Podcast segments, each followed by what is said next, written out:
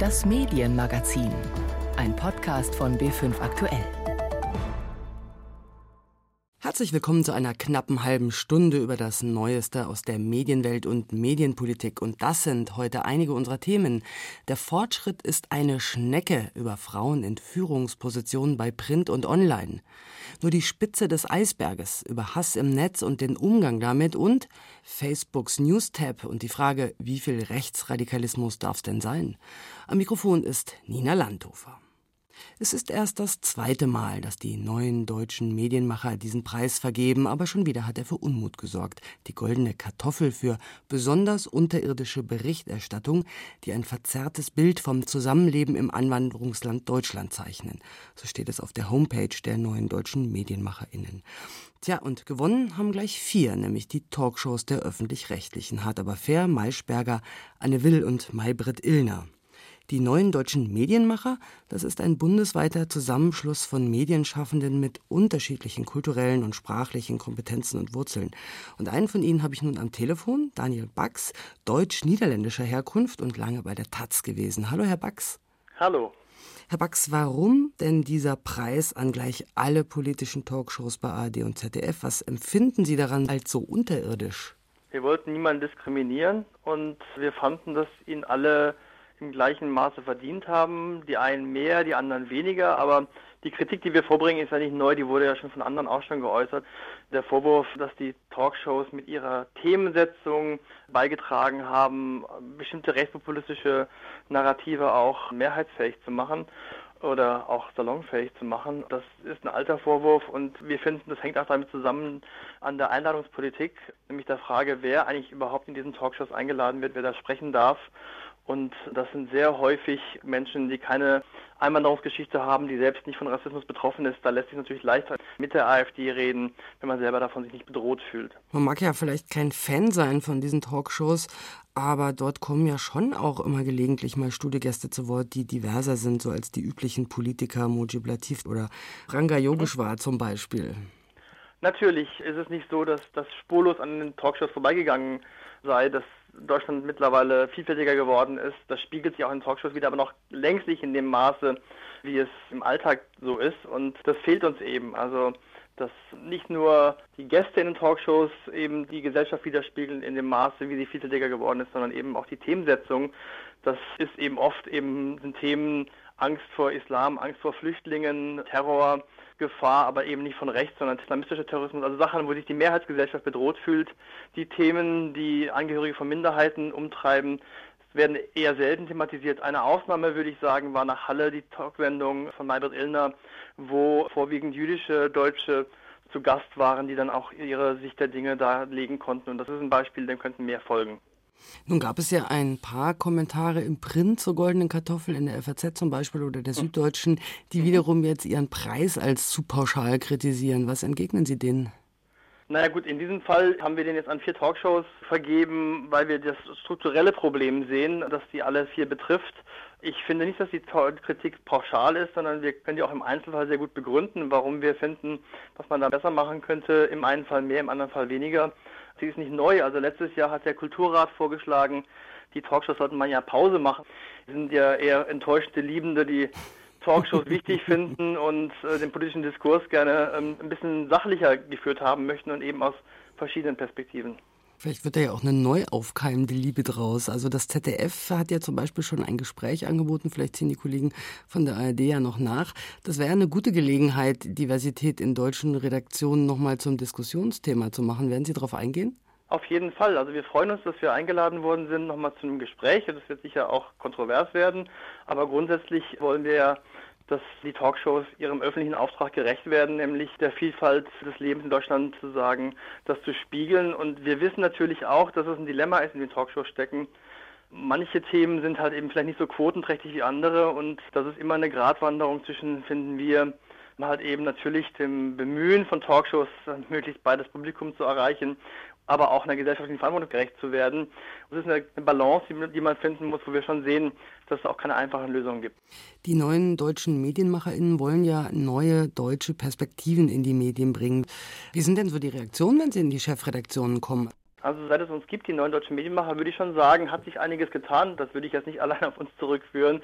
Aber ich habe den Eindruck, dass in manchen Redaktionen durchaus schon so ein Erkenntnisprozess eingesetzt hat. Man hat sich lange Zeit gar nicht mit sich selbst beschäftigt. Selbstkritik ist auch nicht unbedingt was, was Journalisten immer so liegt, äh, sich selbst anzugucken. Man ist eher gewohnt, andere zu beurteilen und zu bewerten. Aber ich habe den Eindruck, dass schon die letzten Jahre viele Redaktionen gemerkt haben, oh, wir haben da ein Defizit. Sind denn da so die, die ganz jungen Formate, vielleicht auch der öffentlich-rechtlichen wie Funk, fortschrittlicher als sozusagen die alten Formate? Also ich denke zum Beispiel an Esra Karakaya, die ja nun ihr eigenes YouTube-Format zu Funk verlegen darf. Mhm. Ähm, wir haben neulich von den Medientagen davon berichtet oder auch das Funkformat MyLab.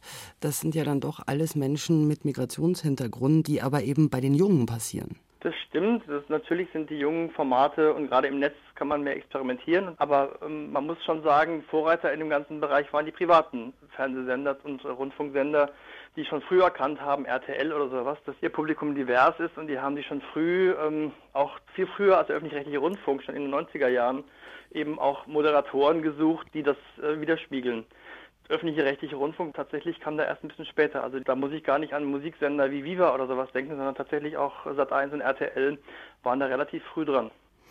Da werden wir weiter dran arbeiten. Das war Daniel Bax von den neuen deutschen Medienmachern. Danke für das Gespräch. Ja, gern geschehen. Recht vergleichbar ist ein ganz anderer Kampf um mehr Gehör in Verlagshäusern und Sendern. Kommen wir vom Migrationshintergrund zu den Frauen. Seit Jahren setzt sich Pro Quote dafür ein, mehr Frauen in Führungspositionen zu bekommen, denn da haben die Männer immer noch das Sagen, allerdings mit deutlichen Unterschieden. Das zeigt eine Studie, die Pro Quote vor kurzem vorgestellt hat und die auch Vergleiche über die vergangenen Jahre erlaubt. Daniel Buß berichtet. Entscheidend ist für Proquote nicht, wie viele Frauen ganz oben an der Spitze eines Mediums stehen. Die Initiative hat einen eigenen Indikator entwickelt, den Frauenmachtanteil. Er bezieht mehrere Stufen der Hierarchie mit ein, unterschiedlich gewichtet. Eine Chefredakteurin hat natürlich mehr Macht als eine Abteilungsleiterin, kann natürlich noch besser Themen in das Blatt oder auf die Online-Plattform bringen als jemand, der nur stellvertretende Abteilungsleiterin ist. Erklärt Edith Heidkemper aus dem Vorstand des Vereins. So bekommt eine Chefredakteurin je nach Redaktion zwei oder dreimal so viele Punkte wie eine Redaktionsleiterin. Die Studie, sagt Heidkemper, lege deutliche Unterschiede unter den Medientypen offen. Uns hat erschüttert, dass es bei den Regionalzeitungen so schlecht aussieht. Da gibt es sehr, sehr wenige Chefredakteurinnen. Bei den Regionalzeitungen kamen zuletzt auf 100 Chefredakteure nur acht Chefredakteurinnen. Auch wenn die unterschiedlichen Hierarchien dazukommen, steigt der Frauenmachtanteil bei den regionalen Zeitungen auf gerade mal 10 Prozent wobei entscheidende Zulieferer wie die Nachrichtenagentur dpa oder auch das Redaktionsnetzwerk Deutschland von Matzak deutlich bessere Werte erreichen. Reine Online-Redaktionen kommen auf einen Frauenmachtanteil von etwa 30 Prozent. Am ehesten ausgeglichen ist die Macht der Geschlechter mit beinahe 50 Prozent bei den Zeitschriften. Und als sich pro Quote acht Leitmedien, Zeitungen wie Zeitschriften angesehen hat, stand der Stern an der Spitze 45,8 Prozent. Julia Jäckel leitet das Hamburger Verlagshaus Grunner und Jahr, das den Stern herausgibt, seit sechs Jahren. Bei der Vorstellung der Pro-Quote-Zahlen erinnert sie sich an ihre erste Betriebsversammlung als Chefin. Mein Vorgänger war ein Mann-Mann. Und, und eine Belegschaft musste sich erstmal an eine Frau gewöhnen, an eine andere Stimme, an einen ganz anderen Klang, an ein anderes Volumen, sage ich mal, an eine andere Sprache. Das ist einfach anders. Und das war am Anfang so ein bisschen komisch. Das dauert, das dauert alles seine Zeit. Das entscheidende Rezept habe auch sie nicht zur Hand.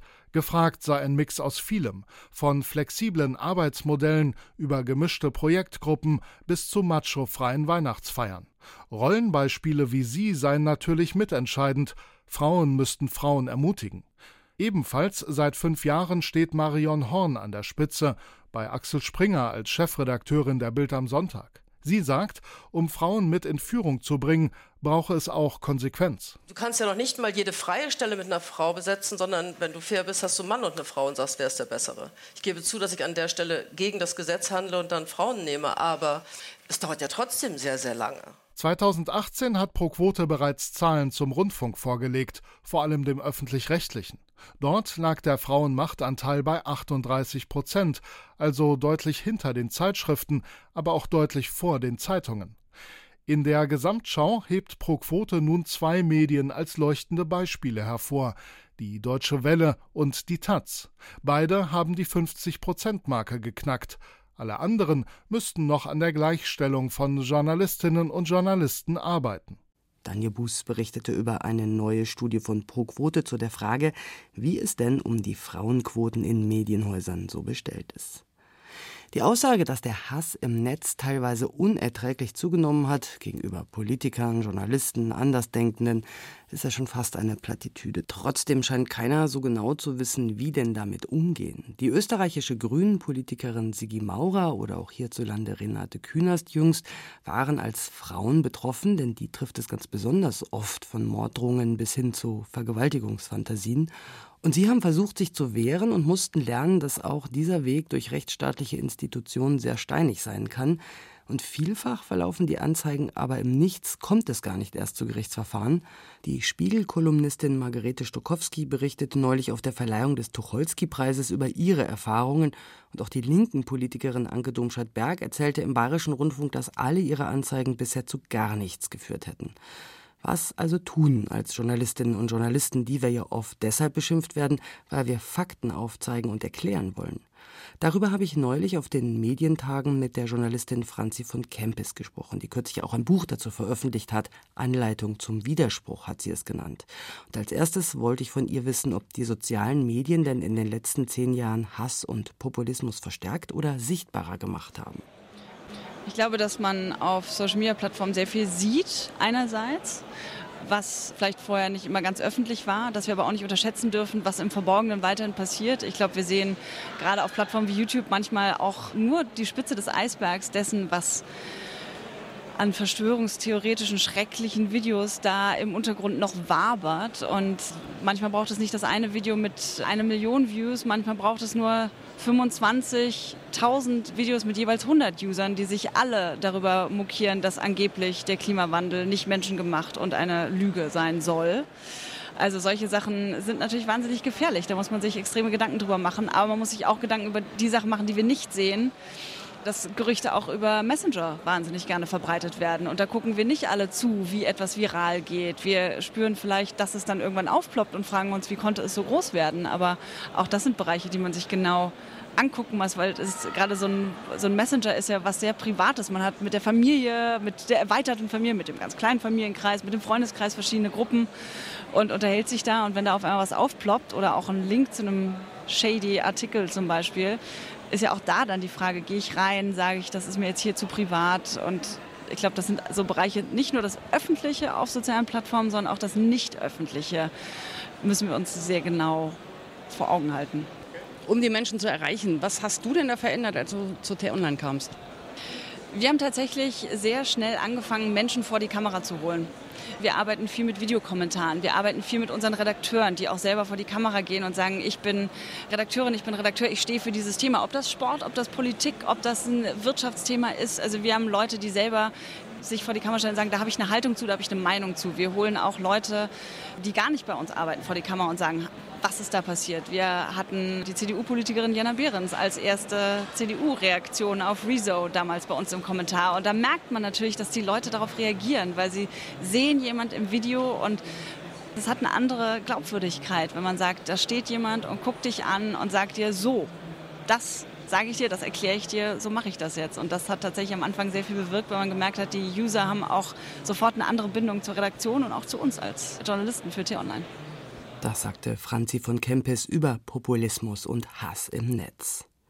Ein großer Vorwurf an die sozialen Medien ist ja, dass durch Algorithmen, die keiner kennt, Hass, Fake News und Populismus befördert werden. Facebook hat nun reagiert und startete in den USA ein Newsfeed für Medien. Ausgewählte Medien sollen vertrauenswürdige Nachrichten ermöglichen, ganz ohne Algorithmus. Dafür sollen die Medienpartner für ihre Inhalte Geld bekommen. Bisher hat Facebook darauf bauen können, den Content frei Haus geliefert zu bekommen von den Zeitungen und Sendern, weil niemand auf den Verteilungsweg über Facebook und Co. so verzichten wollte. Mit dabei ist nun beim neuen News-Tab aber auch das rechtsradikale Portal Breitbart News. Markus Schuler berichtet.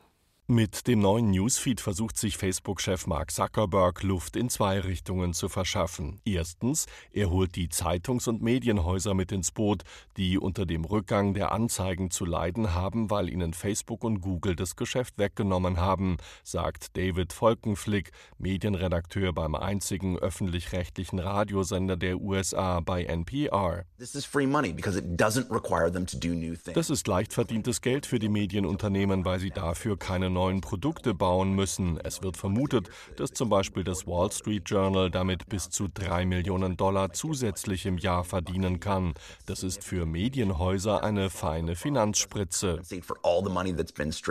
Und zweitens, Zuckerberg scheint darauf zu hoffen, rechtsextreme Kräfte in den USA damit befrieden zu können. Denn die jammern spätestens seit den Präsidentschaftswahlen 2016, dass Facebook konservative Meinungen unterdrücken würde, weil das Gros der Facebook-Angestellten angeblich links sei.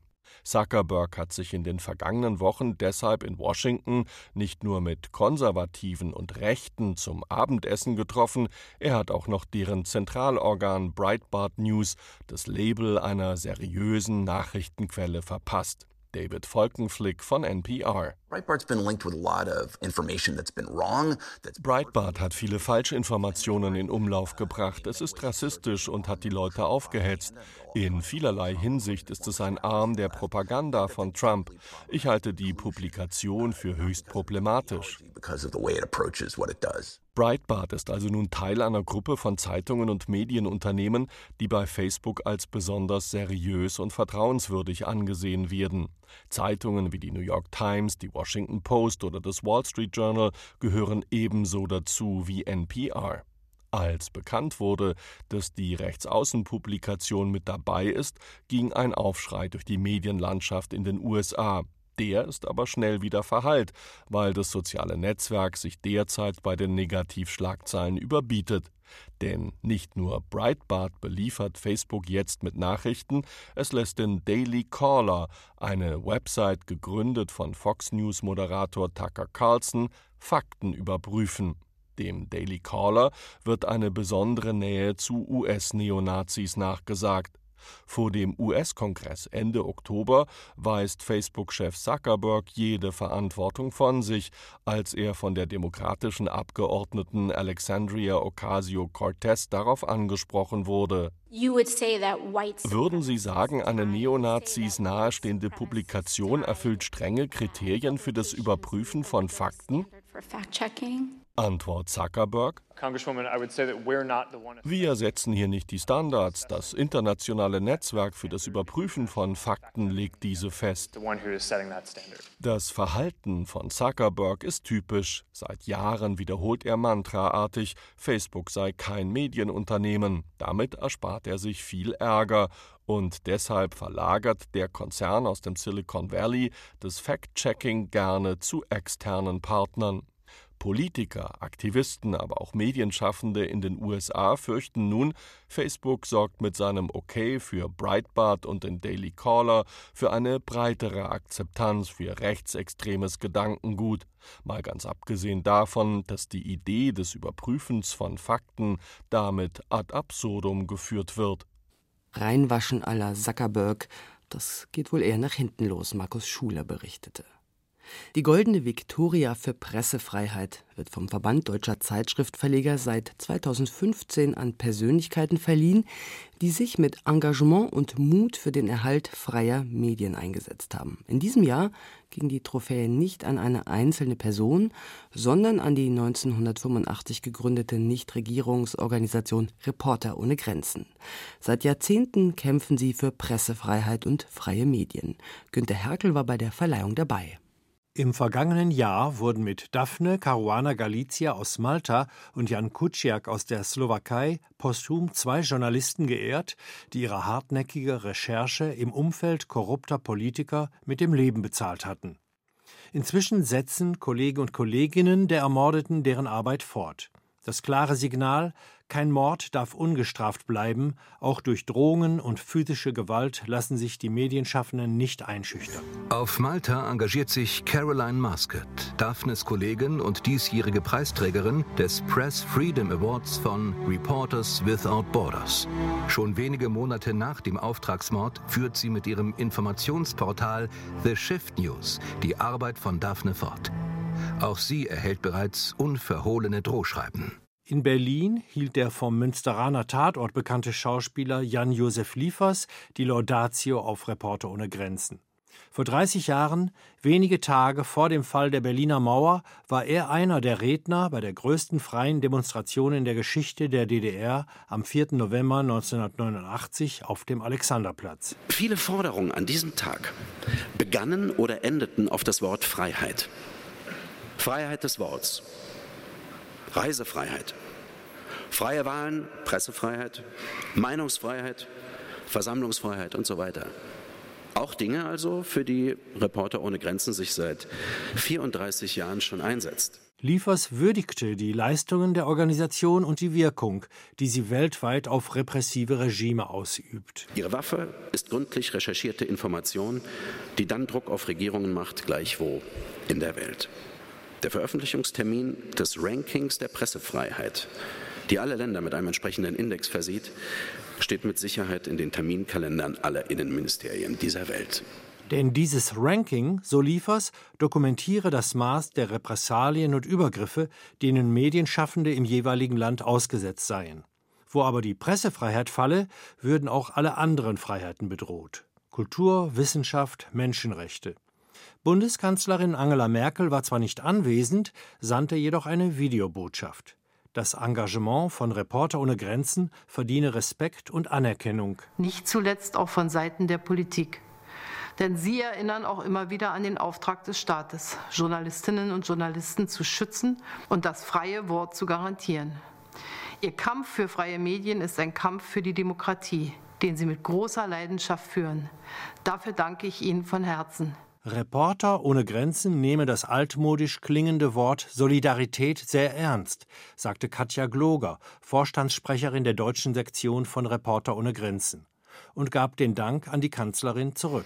Unsere Solidarität ist konkret, auch wenn sie manchmal diskret erfolgen muss. Wir halfen dabei, dass Dutzende Journalistinnen und Journalisten aus der syrischen Region Dara entkommen konnten.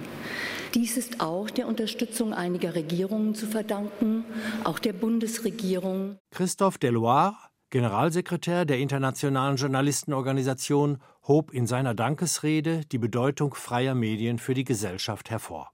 Eine freie Presse ist nicht frei von Fehlern. Sie liefern Fakten und Argumente für den öffentlichen Diskurs. Eine freie Presse ist Klebstoff für friedlichen Zusammenhalt und Treibstoff für Veränderungen zugleich. Und das ist ein wunderbarer Schlusssatz für unser Medienmagazin, das damit zu Ende geht. Redaktion heute hatte Sissi Pizza und der Mikrofon verabschiedet sich Nina Landhofer.